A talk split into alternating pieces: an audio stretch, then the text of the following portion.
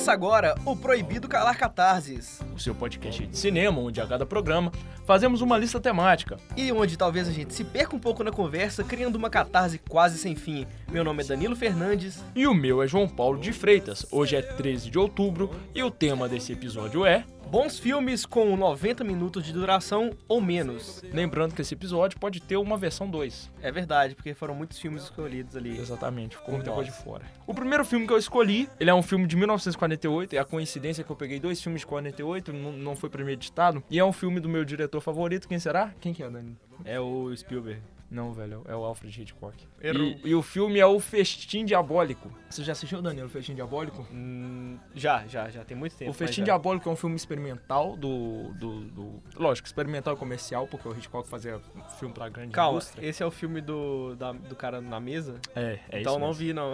O Festim Diabólico trata da história de um professor, e ele é um filme filmado inteiro em um único ambiente, que é um apartamento onde a festa se passa. E o enredo dele é muito simples. Dois amigos é, estão prestes a provar uma tese de que eles podem cometer o crime perfeito e sem deixar vestígios. E aí os dois se unem e matam um terceiro amigo enforcado. E qual que é o, o bônus que transforma o filme em um festim diabólico? Eles matam o cara, guardam dentro de uma arca e chamam os familiares e os amigos que eles têm em comum do cara para fazer uma festa usando a arca onde o cara tá guardado como mesa. A grande genialidade do Hitchcock aqui, e esse filme tem o James Stewart e até uma Writer e o Farley Grand, e eu esqueci o nome do outro cara, mas enfim, tem um elenco de peso, assim, que o Hitchcock gostava de repetir pessoas, esses, algum desses caras já tinha trabalhado com ele antes, outros vão trabalhar depois, mas o Hitchcock, a genialidade dele mora aqui no seguinte, primeiro, que ele tá se privando em filmar tudo em um apartamento fechado, a única cena que tem do lado de fora é uma cena anterior ao início do filme, onde tá passando o lettering, que ele filma a rua assim, aí ele tá filmando a rua, aí ele vai fazendo uma panorâmica, para na janela, dá um zoom e começa logo de cara com o quadro onde os dois amigos estão com a corda no pescoço do terceiro e o cara tá sendo enforcado e aí ele morre e o filme começa por aí. Caramba, que começo incrível. É, sensacional. E a, a, a ousadia dele, do Hitchcock aqui, tá, tá na- principalmente no fato dele ter nome e dele poder fazer umas experimentações muito loucas, assim. O Hitchcock fez um filme antes desse, que é o Lifeboat. Ele coloca sete pessoas de classes diferentes dentro de um barco à deriva no meio do mar, que é um bote. E aí trata a relação dela, pra você ver. E isso em termos de roteiro é uma coisa muito rica, porque pra você trabalhar sete personagens dentro de um, de um ambiente limitado, sabe? Ele faz isso muito bem. Esse é um filme pouco conhecido. Aqui também tem, tem essa questão, não é no meio, do, no meio do oceano, a deriva é um pouco menos limitado, né? E aqui a gente tem uma casa, um cenário que ele é completamente articulado, que o Hitchcock monta as paredes para aquela com rodinha, com tudo. Então quando a câmera tá andando, o cenário tá mudando, os caras estão mudando as coisas de lugar. E como o filme inteiro é feito para dar a ilusão de um plano de sequência, e eu falo ilusão porque ele não é de fato um plano de sequência, porque os filmes naquela época não filmavam muito tempo, então tinha que cortar, então ele fazia assim. Ah, tô, tô filmando Farley Grand. Aí eu vou pôr a câmera atrás do terno dele, que é preto, aí paro de filmar, começa a próxima filmagem de trás do terno dele, que também é preto, e dou sequência como se fosse um plano de sequência. Mesmo assim, são, sei lá, acho que a câmera filmava 15 minutos direto, então são 15 minutos constantes de atuação ininterrupta por parte da equipe, que tem que puxar, puxar a parede, por parte dos atores, que não pode errar o texto. E o filme, ele tem, assim, um, um discurso perfeito. Acho que esse filme era um livro antes, não tenho certeza.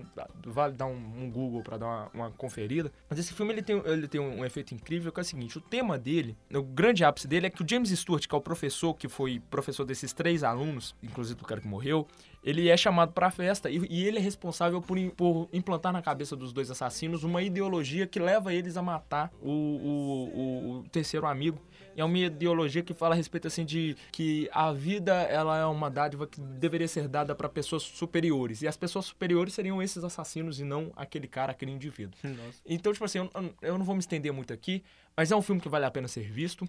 Ele vale a pena ser observado de todos os- os aspectos técnicos. O final dele é lindo, o desenrolar dele é sensacional. Tem uma cena que foi uma cena que eu fiz para estudo. A festa acontece, as pessoas estão em volta, estão em volta da mesa, que é o baú, e é uma coisa muito estranha porque o, a arca é grande e eles cobrem com uma toalha de mesa. Aí tem a empregada, que é até uma writer, que ela fica responsável por levar e tirar as coisas da mesa. Ela fica assim, ah, mas por que você não usou a mesa? Você usou esse baú aqui. E a loucura de tudo isso tá no fato deles quererem expor o corpo dessa forma aveludada. Tipo, vamos dar. E os pais do cara que eles mataram tá lá na festa. Eles convidaram. A, a ex-namorada dele tá lá na festa. Tá todo mundo lá e a festa acontecendo em volta do baú. Então é uma loucura que, tipo assim, tem uma parte que eles são completamente entretidos e a câmera, ela fica em movimento o tempo todo, porque é pra dar a ideia de um plano de sequência.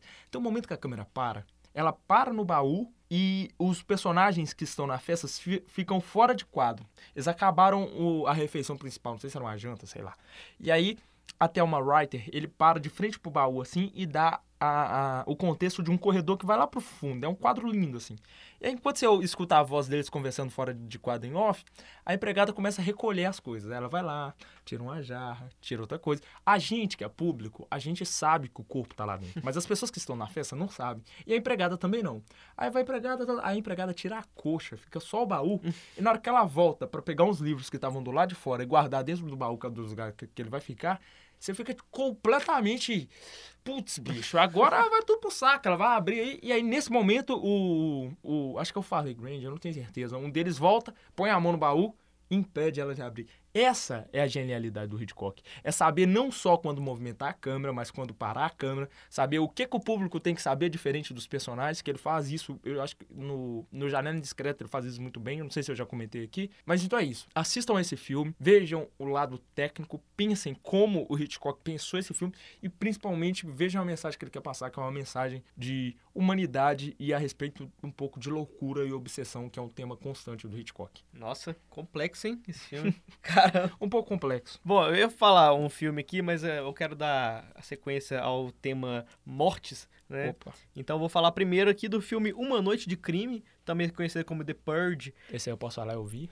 Esse filme é demais, cara. E eu escolhi ele não, não apenas por, por ser um filme diferente, assim, que as pessoas não conhecem muito, né?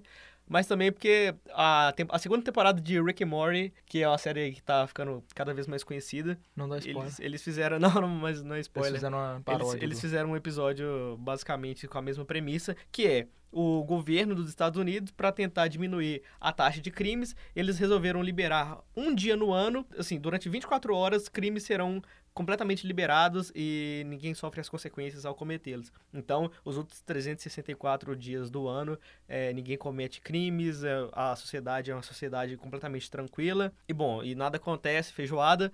porém, no, naquele dia específico, aí a coisa fica realmente muito feia e é onde a gente começa a perceber que a população mais rica, que é quem tem condições de, de como fala, equipar sua casa para a casa ficar completamente segura, pessoas pessoas que moram é, em condomínios fechados, eles tendem a, a, ter mais segurança ao contrário de outras pessoas que eles têm que correr rua fora, sabe, para se proteger. A gente vê ainda como no, até assim numa sociedade distópica como essa, a diferença entre ricos e pobres é, é, gritante, mesmo assim, mesmo sendo apenas um dia no ano. E é uma história muito legal assim e que deu origem a uma trilogia, na verdade. Esse primeiro filme de 2013 e os outros aí é, são. são é, a gente está em 2017, né? Então não são tão antigos assim, né? Então, o que, você tem a falar sobre isso, João Paulo? Eu considero esse um bom filme. Eu tenho uma irmã e uma prima que são viciadas nessa saga, foram elas que me apresentaram. É um filme que eu acho que a proposta dele é melhor do que a execução, mas eu acho o primeiro bom e o segundo eu acho bom também. Não acho o filme, o filme ruim, não. Eu acho que tinha mais lugar para desenvolver, assim. É, eu só vi mas, o primeiro. É, mas o, o terceiro eu vi, mas nem lembro. Faz, faz tempo. É com a moça lá do Lost, com a Juliet. Esse filme todo, levanta Agora, a gente, todo podcast a gente vai fazer menção a Lost, tá, Desculpa, gente? foi mal. Qualquer coisa a gente corta. Desculpa, não. desculpa é o cacete, vocês têm que gostar de Lost. Voltamos ao filme agora, depois de duas censuras seguidas. Esse filme que tem esse nome, The Purge, que seria a purgação, que é a noite onde isso acontece, ele é, ele é bom porque ele levanta esses pontos, esses aspectos, que é, é a diferença de classes e um pouco a respeito também da, da escrotidão humana, cara. Porque os caras, eles usam o pretexto de que aquela é uma noite onde tudo, onde tudo é permitido, eles se transformam em, verdadeiro, em verdadeiros animais, sabe? Você tem micro-relações que também se transformam. Tem uma cena, não sei se é no 1 ou no 2, onde a moça mora num prédio, ela tem que se proteger do porteiro, porque o porteiro... É... Eu acho que é no 2, porque eu não lembro ah, dessa dois, cena. Né? E aí o porteiro, ela fala, o porteiro fala assim, ah, não sei o quê... Ele fala, Cliff to Clough, a porta se abriu? que bosta. O, o porteiro, antes da noite começar, o porteiro acho que dá uma cantada na mulher, ela dá um, um sai pra lá nele e ele tenta estuprar ela na hora Caralho. Da, purgação. É, é uma, é uma coisa desse tipo. Ah, detalhe, é, o negócio é, é bom frisar assim que os crimes eles não acontecem entre pessoas, assim, acontecem também, mas não exclusivamente entre pessoas desconhecidas. Geralmente tipo é seu vizinho, que você É. vê todo santo dia, aí naquele dia específico ele vai lembrar de alguma coisa que você fez e ele não gostou muito e ele vai te caçar, No sabe? 2 tem uma cena de, uma, de duas irmãs que elas se reúnem assim com a família pra, pra comemorar o dia da purgação, só que tipo assim, eles não matam ninguém, é uma comemoração. Aí dá um rolê lá, elas começam a se matar, um rolê. Não- Meu não, Deus do céu, Não é. vou dar spoiler, mas tipo assim, eu gosto, eu gosto desse filme porque eu acho que ele, ele consegue pensar o mundo de- através do olhar que o filme propõe de uma forma assim que, que foge um pouco do, do clichê, né? Porque a- acaba que nas grandes questões a exclusão social, a diferença de classes, elas são reproduzidas em todos os ambientes humanos, assim. A, a- a diferença de classe ela é reproduzida no seu local de trabalho, ela é reproduzida num dia no parque, ela é reproduzida em todo lugar. A pessoa que é, mais, que é mais rica, se ela vai à praça, às vezes ela vai à praça com aquele hoverboard com os filhos de, de mil reais. A pessoa que é mais pobre talvez vá à praça com o filho na mão, às vezes com a bicicleta. Então, tipo assim, tudo tá ligado às classes. E esse filme ele deixa isso bem claro na, quando trata a questão. Tem um. No final. Posso dar spoiler? Pode, pode. No final do filme tem uma cena, né? Que mostra. Mostra. Não, mostra. É um, um caminhão. e- Eu tô falando do dois, que eu acho que eu lembro mais do dois que do um. Tem uma van que recolhe pessoas na rua, pessoas que, tão, que se fuderam de alguma forma. Aí leva essas pessoas pra um lugar e colocam elas num labirinto. E é um labirinto escuro. Aí você fica tipo assim: o que que tá acontecendo, cara? E aí, quando as luzes se acendem, essas pessoas são colocadas lá sem, sem, sem arma, sem nada. Quando as luzes se acendem, entram ricos dentro do labirinto, que é tipo um Pac-Man humano. Os Meu caras vão Deus. comer os fantasminhas que são as pessoas que estão... Eu tô fazendo essa analogia do Pac-Man, tá? O filme não faz. Mas é exatamente isso. É tipo, pessoas- é, é tipo aquele escape que a gente tem hoje em dia. Exatamente, Na verdade, a a Elite- paga, só que, tipo assim, é uma mistura de escape com jogos mortais, então. Exato. A, a elite entra armada pra caçar as pessoas que, que eles pegaram na rua, enquanto outra parte da elite fica, tipo, no mezanino assistindo. É É, ótimo, tipo assim, gente rica é incrível. É, eu, gosto, eu gosto dessas sacadas que o filme tem. e Ele tem algumas coisas, algumas sequências legais, como uma, um- umas, umas mulheres que se vestem, sei lá, de noiva pra, pra matar os. É tipo um show business, assim, que, que combina muito com esse cenário americano. Eu gosto, eu gosto desse filme, acho, acho, um- acho um bom filme. Muito louco esse filme aí, gente. Recomendamos. Recomendamos The Park. Próximo filme, João Paulo. Bom, o meu próximo filme, eu vou falar desse, talvez hoje seja melhor fazer só dois filmes. é, tá ficando grande. Tá, tá ficando grande. O meu próximo filme é um filme especial aqui pro podcast, porque foi o filme que me deu assim, a ideia pra fazer a arte desse programa, que é o Ladrões de Bicicleta, do Vittorio De, De Sica. Eu não sei se eu, se eu tô pronunciando o nome dele errado, talvez esteja um pouco errado, mas acho que é isso. Ele faz esse filme durante o neorrealismo italiano, que é em 1998. E o neorrealismo italiano, ele tem algumas ideias que são próximas à novela vague, próximas à Revolução Russa, mas são nenhuma das duas coisas, é neorrealismo italiano mesmo. Aquele abraço pra todos os professores de cinema da PUC Minas. É, o, o neorrealismo ele fala sobre o movimento do cinema italiano num momento difícil até para a própria Itália, onde a ideia é o cinema está nas ruas, para que reproduzi-los? Então a gente não vai filmar é, filme dentro de estúdio, a gente vai para a rua filmar o que acontece na rua mesmo. E ele tem um caráter assim muito social, o neorrealismo italiano, né? E aí você tem é, diretores dispostos a filmar a realidade na realidade nas ruas. Você tem diretores dispostos a usar não atores para fazer seus filmes. Ele usa, ele usa, ele, ele às vezes combina, né? Às vezes tem alguns atores que topam trabalhar de graça, às vezes tem não atores. E às vezes, muitas vezes, o filme não tem roteiro, assim. Você tem uma ideia do que, que vai acontecer e você deixa o filme desenrolar e no final você monta da forma como você quer montar, entendeu? O neorrealismo, ele é muito inovador, assim. Ele mexe na linguagem do cinema, ele mexe na estrutura que vinha sendo ditada desde de Potter e Griffith, que o cinema tinha, vai construindo uma ideia hollywoodiana de cinema, né? Que tem que ser um cinema simulado no estúdio, que tem que ser um cinema falso, que tem que ser um cinema... E eles quebram com tudo isso. E o Ladrões de Bicicleta é um filme lindo, porque o enredo do filme é o seguinte. Tá uma crise terrível para arrumar emprego, tipo hoje no Brasil, só que um pouco pior. E aí começa o filme com uma tomada do, de uma fila em frente ao lugar e um cara sentado lá longe da fila, lá encostado no prédio, lá tá querendo nem saber de nada. Você viu esse filme, Danilo? Não, não. nunca Tá, o cara não quer nem saber de nada, aí chamam o nome dele. Aí ele, aí ele vai lá, uai, tá me chamando, ele chega lá. A fila é pra arrumar emprego, é um cara designado a passar emprego pros outros. O cara fala assim, ó, eu tenho um emprego de colador de cartaz, de, de filme de cinema. Aí o cara, não, não, qualquer emprego, mas você precisa de uma bicicleta. Você tem uma bicicleta? E aí o cara fala, fala com ele, "Ah, não, tem uma bicicleta, mas o cara não tem uma bicicleta. Então o que, que ele faz? Ele vai pra casa e fala com a esposa. Arrumar uma, uma bicicleta é tecnicamente mil vezes mais fácil que arrumar um emprego. então ele vai pra casa e fala pra esposa, ó, nós precisamos da bicicleta. E aí eles vendem as coisas que ele tem, que é muito pouco, eles vendem lençol de cama, vendem travesseiro. E aí, com a venda dessas coisas, eles compram uma bicicleta. O que, que acontece? Esse cara ele tem um, um, filho, e acho que o menino tem entre 5 e 6 anos, e é um dos melhores atores do filme inteiro, ele tá incrível, e o filho dele trabalha como engraxate na rua para ajudar dentro de casa. Todo mundo trabalha, a situação tá gravíssima. E aí ele vai compra essa bicicleta, e no primeiro dia que ele tá colando o pôster, ele é assaltado e roubam a bicicleta dele. E o enredo do filme é ele indo atrás dessa bicicleta com o filho dele. Esse filme, ele é pesado. É o tipo de filme que quando ele acaba, ele vai atrás do ladrão, ele vê o rosto do cara que roubou a bicicleta dele. Então ele sabe a fisionomia do cara que roubou a bicicleta. E ele começa uma jornada pela, pela cidade da Itália lá, e, e isso é tudo filmado na rua, tá? Ele começa a ir atrás junto com o filho menor dele. E ele, apesar da situação, ele passa bons costumes, uma moral pro filho dele, né? E ainda é uma relação de pai e filho. Morais bons costumes, não. É, é tipo, não é, ele não é a família tradicional brasileira, mas ele ensina pro filho dele o que é certo, o que é errado, conseguiu o dinheiro dignamente e tal. E aí ele vai, eles começam a ir atrás, e é muito difícil encontrar, o filme vai desenrolando, e aí tem uma parte que ele encontra o, o, o lugar onde esse cara mora, e aí ele vai atrás e fala assim, você roubou minha bicicleta, você roubou minha bicicleta, e ele entra lá na casa do cara e acha que fala com a mãe do cara, se eu posso estar enganado, que roubou minha bicicleta, aí a, a mulher começa a gritar, né, um cara invadiu minha casa, aí o bairro começa a sair, todo mundo para fora, e todo mundo começa a julgar ele por ele ter entrado na casa do cara, e aí o filho dele vai ficando com medo, e é tipo assim, a, o enredo do filme é um desespero crescente, porque o emprego foi muito difícil de arrumar, acho que tem, sei lá, cinco anos que ele tava na fila. O filho dele com ele, você vai vendo aquela criança acompanhando aquele pai. Você sabe, o, o cara roubou a bicicleta, ele tá próximo de conseguir, mas ele não vai conseguir recuperar a bicicleta. E aí chega no final, ele tá desolado. O final do filme é o seguinte. Lá vai ele spoiler. tá em frente. Lá vem o maior spoiler do filme, tá? Ele tá em frente um. um, um isso, acho que o filme, o filme se passa todo em um dia. Ele tá em frente a um evento onde tá tendo um, um jogo de futebol. E do lado de fora tem um monte de bicicleta. E ele decide roubar uma bicicleta. É tipo assim, ele se torna. Por isso que chama ladrões de bicicleta. Ele se Uhum. torna o cara que roubou a bicicleta. Louco, A bicicleta. do- E ele entra, só que ele é mal sucedido, cara. E ele é mal sucedido. Na hora que ele arranca com a bicicleta, o jogo termina. E vai uma multidão correndo atrás dele. E aí eles tomam a bicicleta dele. E os caras que pegam ele falam assim: seu vagabundo, não sei o quê. E o filho dele pequeno, assistindo tudo, velho. E o menino começa a chorar. E bate a tristeza no coração. o cara, e o cara se sente um lixo, ele não pode falar nada. Porque ele de fato roubou a bicicleta. Uhum.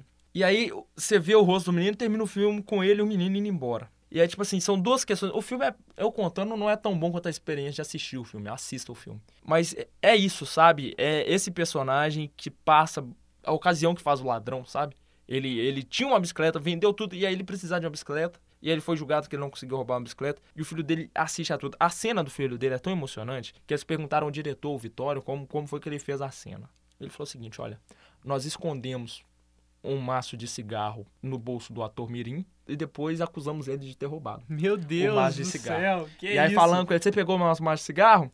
E ele falou assim, não, não peguei seu maço de cigarro. Você pegou o nosso maço de cigarro? Não pegou. Aí eles pegam e tiram do bolso do menino. O que, que é isso aqui então? E aí o menino dando a chorar, não, eu não roubei, não. E eles pegam e fazem o take do menino chorando por causa do maço de cigarro. Caralho! Foram assim que eles extraíram a atuação desse cara. E esse método de atuação é, é usado até hoje. Cidade de Deus foi feito com, com É um isso que, método eu, isso que eu ia parecido, falar, tá? você tinha falado da é, mulher Cidade lá. de Deus da- foi. É, ela, ela era da- baseada da- nessa linha. como é que chama? É, é, Coisa de elenco, preparadora de É, elenco. ela é fodona. Todo mundo fala nela. Mas assim, tá controvérsias. Mas funciona, velho. Funciona porque a cena é perfeita. E é um filme marcante. Assistam Ladrões de Bicicleta. E hoje vocês podem saber que esse cara aí, no banner do nosso programa, é ele. É o cara que se torna o ladrão de bicicletas. Olha aí. Rapaz do céu, hein? Que, que, que loucura. Gente, é, aqui é o Danilo do Futuro. Desculpa interromper a programação desse podcast, mas eu quase esqueci de mencionar uma coisa. Dia 21 de outubro, é, daqui a alguns dias, caso você esteja ouvindo esse podcast na data de publicação, vai ter o segundo iPod, que é o Encontro Mineiro de Ouvintes e Podcasters. E vai ser lá no. Eu esqueci o nome, mas você pode entrar em facebook.com barra iPod para conferir toda a programação e o lugar e os outros podcasts de Minas Gerais que estarão lá prestigiando o evento, tá? Então é isso aí, continue ouvindo o nosso maravilhoso podcast de filmes. E é nóis, falou, fui!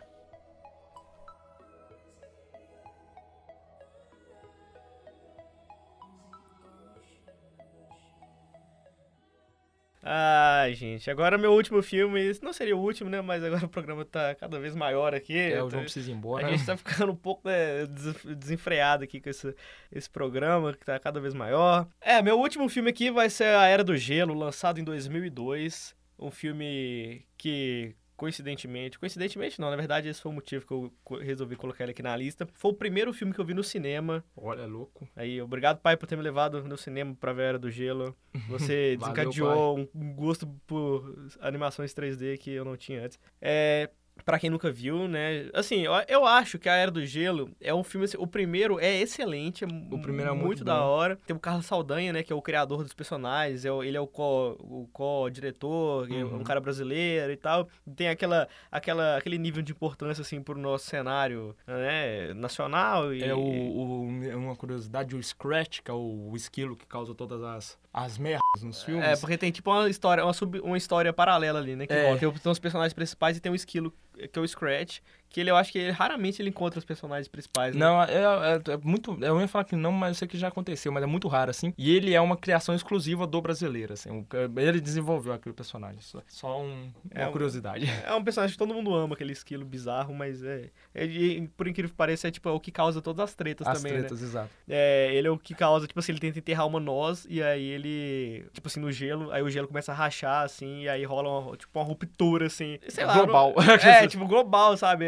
O, no primeiro filme, é, o, o, o degelo começa a acontecer, é o degelo ou... O primeiro filme. Não, não é o degelo que acontece, é, é o, é, o- a é, própria- é o é, próprio não, congelamento, É o né? congelamento, é a era do A- gelo. acontece por causa dele, aí em algum dos, dos filmes que, vem, que vai pra frente, a Pangeia se separa nos continentes por causa dele também, enfim, vai virando uma coisa cada vez mais O maluca. primeiro assim. filme da Era do Gelo, ele é incrível, velho. Cara, é, é tipo assim, é, então, todos os animais estão correndo pela sobrevivência, né? São várias espécies ali. Alguns vão embora com a família e ficam. é, alguns, tipo, eles ou são abandonados, ou, tipo, eles não realmente não tem mais ninguém, né? Tipo, é um mamute, uma preguiça. Tem o tigre, que na verdade era pra ser meio que ser o vilão da história no ali. primeiro filme ele é, ele é um agente duplo, assim. É, e aí, tipo assim, só que ele fica tão apegado, é porque, tipo assim, ele é um tigre, então ele tem que matar e pra alimentar o bando e tal, só que aí ele começa a ficar tão apegado aos, aos, aos outros que, tipo que assim... ele se torna vegano. Ele se, basicamente ele se torna um tigre sabre vegano e abandona o grupo de, de animais malvados lá, que tipo são os amigos dos irmãos dele, sei lá. Também tem o, o ser humano, né?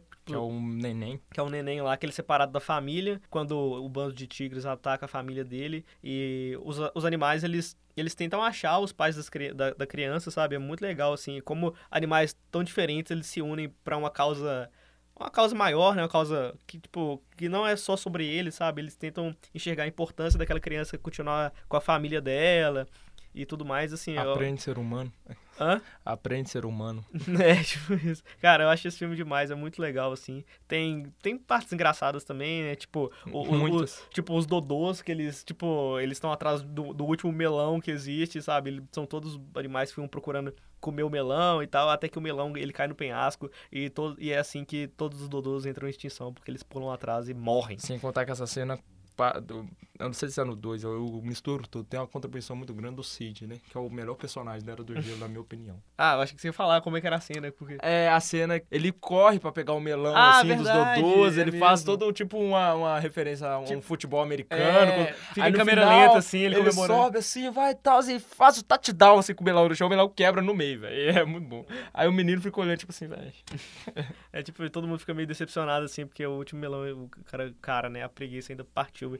E assim, tem coisas, tem, tem piadas visuais, assim, muito legais. Tipo assim, tem uma, tem uma que eu demorei anos pra entender. Eu só fui entender quando eu entrei. Olha, olha o nível, cara. Eu entrei na comunidade do Orkut, da Era do Gelo, tive que criar um tópico lá pra entender a piada. Porque assim, tem uma hora que eles é, eles estão parados, aí tem um, um, um, um- Como é que eu vou explicar? É um negócio, tipo, putz, velho, é difícil explicar. Tem uma coisa de gelo que fica saindo fumaça verde e uma fumaça vermelha. Aí eh, sai a fumaça vermelha, eles ficam parados, aí passa uma coisa enorme de gelo, assim, parece que é um iceberg, só que Uhum. meio transparente. Aí passa na frente deles assim, e aí depois a fumaça verde aparece e eles atravessam, sabe? Eles não são mais impedidos por essa, esse iceberg transparente e tal. Aí depois eu fui entender que isso é como se eles estivessem indo atravessar uma, uma ferrovia, que era um Ah, era um trem de gelo e ter, tipo, um Genial. semáforo da- pré-histórico lá, cara. Eu fiquei assim, meu Deus do céu, é um trem, é só isso a piada. E eu fiquei, tipo, anos tentando entender mil o- anos pra o que que era aquilo. E tem uma outra parte que é, é assim, é mais simples, mas é legal também.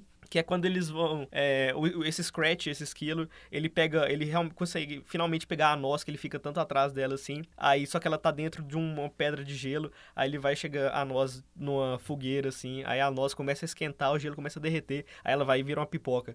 e aí ele fica super decepcionado e tal. É, assim, é um, é um filme muito legal, gente. Se vocês não. É um bom. Acho que todo mundo, acho Vocês- que, tipo assim, 99,9% das pessoas que estão vendo esse programa pro- provavelmente já viu. É. Mas, assim, uma, uma, uma observação a respeito desse filme é questão do dinheiro, né, velho? Hollywood, o cinema ainda é uma indústria, principalmente quando a gente fala de Hollywood. E eu acho que tanto nesse caso quanto, quanto o Shrek, são filmes que, tipo assim, eles vão perdendo a qualidade pela necessidade de fazer mais e mais e mais. Eu assisti o último Era do Gelo com a família, tá? Porque o pessoal lá em casa ama. Eu também gosto, eu gosto de rir, assim. Mas o último filme tem tanto personagem. É porque Tem. vai virando. É um acumulado, cara. eles vai começam a colocar coisa é, ali que eles não- vão fazendo personagens, personagens, É também, personagens. sabe por quê também? Não é só pelo cinema, mas tipo assim, pelo, assim, é pelo cinema indiretamente, mas também pra vender bonequinho, Exatamente, vender cara. brinquedo, Depois que o vender Jorge brinde Lucas no, no, fez lá na- o na- Star Wars, é foder com a indústria do cinema. Que agora você tem que ter mais personagens pra você vender mais. E aí o que acontece? Você vai, você assiste um filme que tem, sei lá, é, olha pra você ver, faz uma comparação. O primeiro filme você tem três personagens principais e o humano, né? Que não, não volta mais nos outros filmes. Que é o, o Manny, o Cid e o Diego, eu acho que é, o, é, é Preguiça, é, Mamute e Tigre Dente de Sabre. São os É. três principais. Aí tem os figurantes, que são os, os, os, os outros do bando e tal. Aí no segundo filme, entra uma mamute, entra dois gambás. Aí no, no outro filme, a mamute tem uma. tem um, um, um- um filho, aí tem um cara com um tapa-olho. Tem o cara com o tapa-olho, que é basicamente um pirata. Exatamente. E tem o Scratch também, que tá em todos os filmes. E nesse filme que o cara tapa-olho aparece, aparece também Dinossauro. di- os dinossauros, mas eles, eles não voltam assim, então não vou nem considerar, mas aparece uma esquila.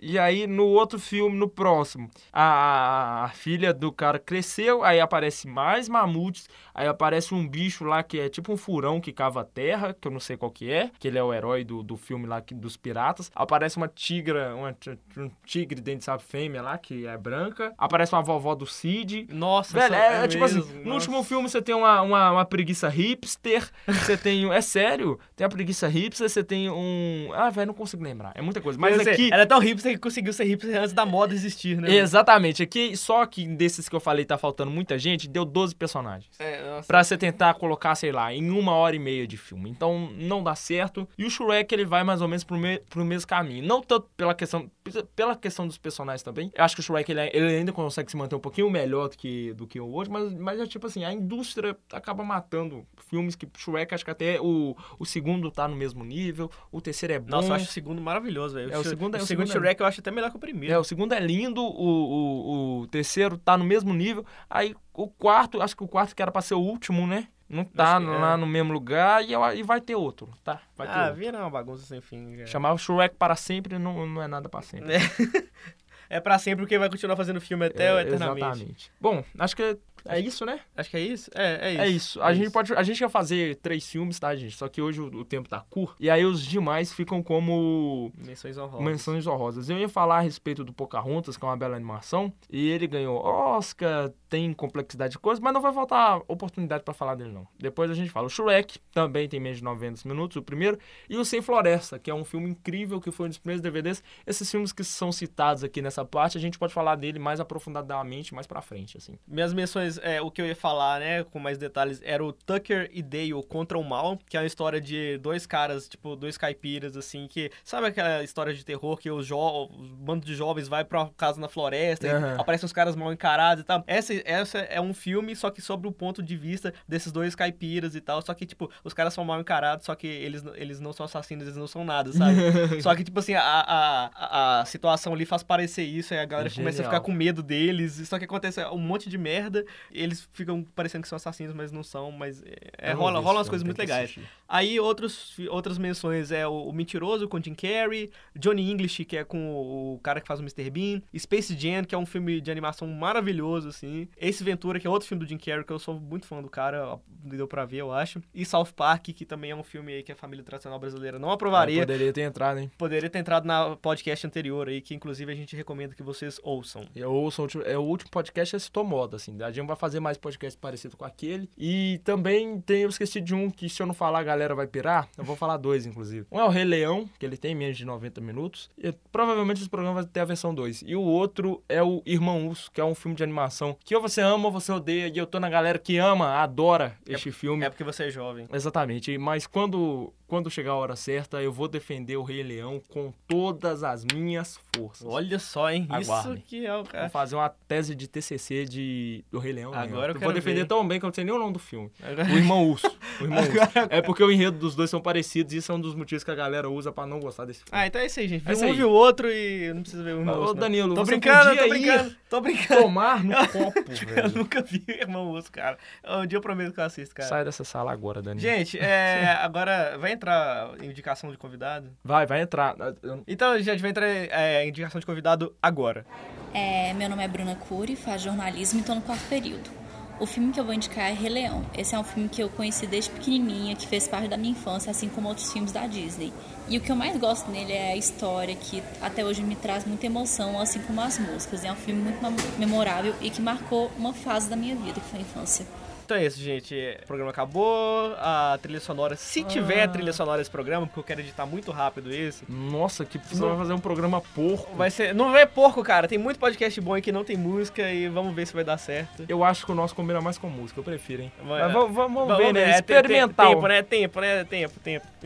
Ô, se o Danilo começar a cagar esse podcast Ó. por causa de tempo, cara, eu vou abandonar o barco. Se Vou- esse podcast Vou criar ficar- o proibido colar banner, sei lá. Se esse podcast ficar cagado porque não tem música, vocês podem vir falar comigo agora. Se tiver a qualidade tiver boa, igual, e mesmo sem música, aí a gente continua, hein? Tá, veremos. Vou fazer uma enquete lá no Stories do Instagram, que agora é moda fazer enquete. Aí ninguém vai votar, e aí o que vai contar é o meu voto. É o meu, né? Porque.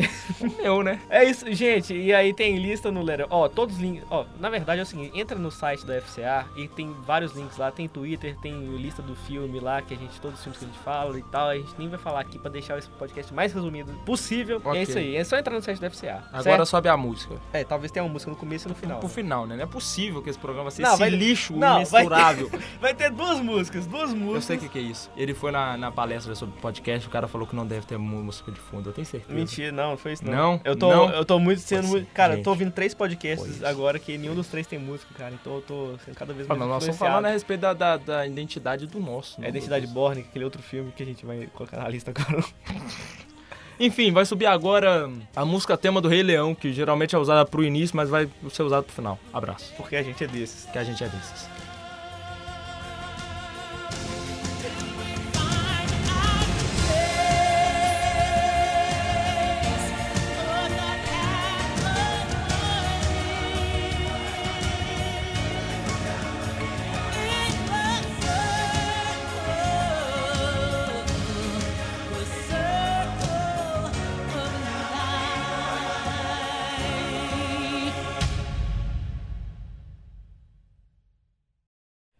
Aqui é o Danilo do Futuro de novo, nesse finalzinho de podcast, para lembrar vocês de entrar em facebook.com/ypod para conferir a programação do segundo encontro mineiro de ouvintes e podcasters, tá?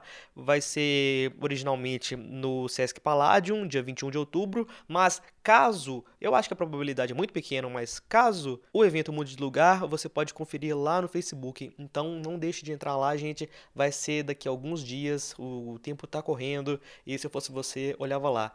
Tá, o ingresso é gratuito, então corre que vai ser muito legal caso você seja um ouvinte aí apaixonado por podcasts e queira ver mesa de debate, é, discussões, tirar foto, abraçar. Eu acho que ninguém vai querer tirar foto e abraçar, mas tudo bem, né, gente?